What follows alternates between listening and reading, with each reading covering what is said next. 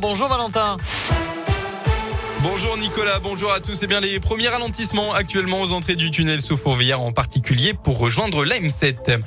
À la une de l'actu, 15 mois après son départ de Matignon, Édouard Philippe a lancé hier son propre parti au Havre.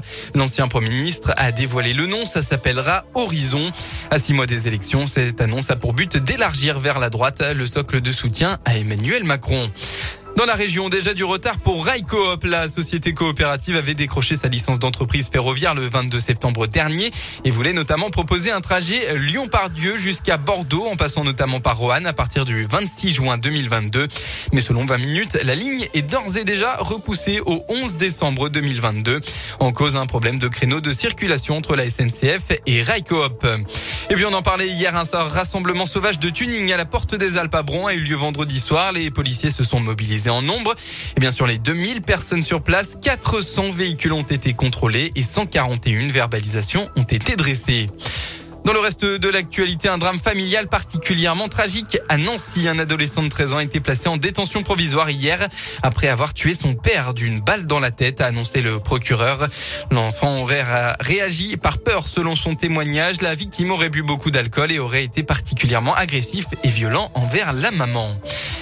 Attention, ils reviennent avec intensité, bronchiolite, rhinopharyngite, angine, gastroentérite et sans doute bientôt grippe. Les virus saisonniers que le Covid-19 avait fait oublier sont de retour avec le temps assez sec et froid de ces derniers jours.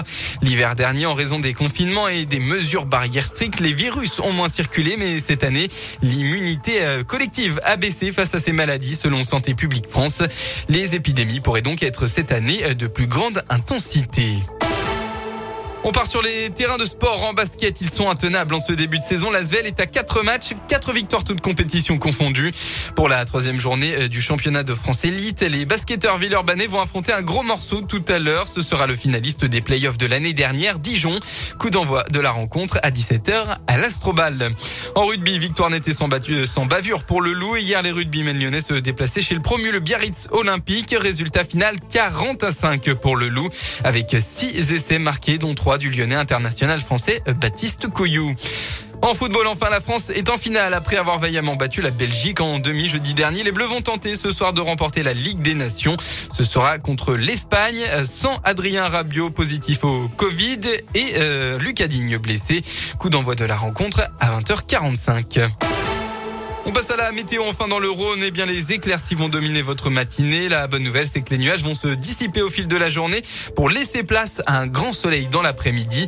Et oui, le ciel bleu sera donc présent sur toute la région en début de soirée. Côté Mercure, vous aurez au maximum de la journée entre 13 et 16 degrés.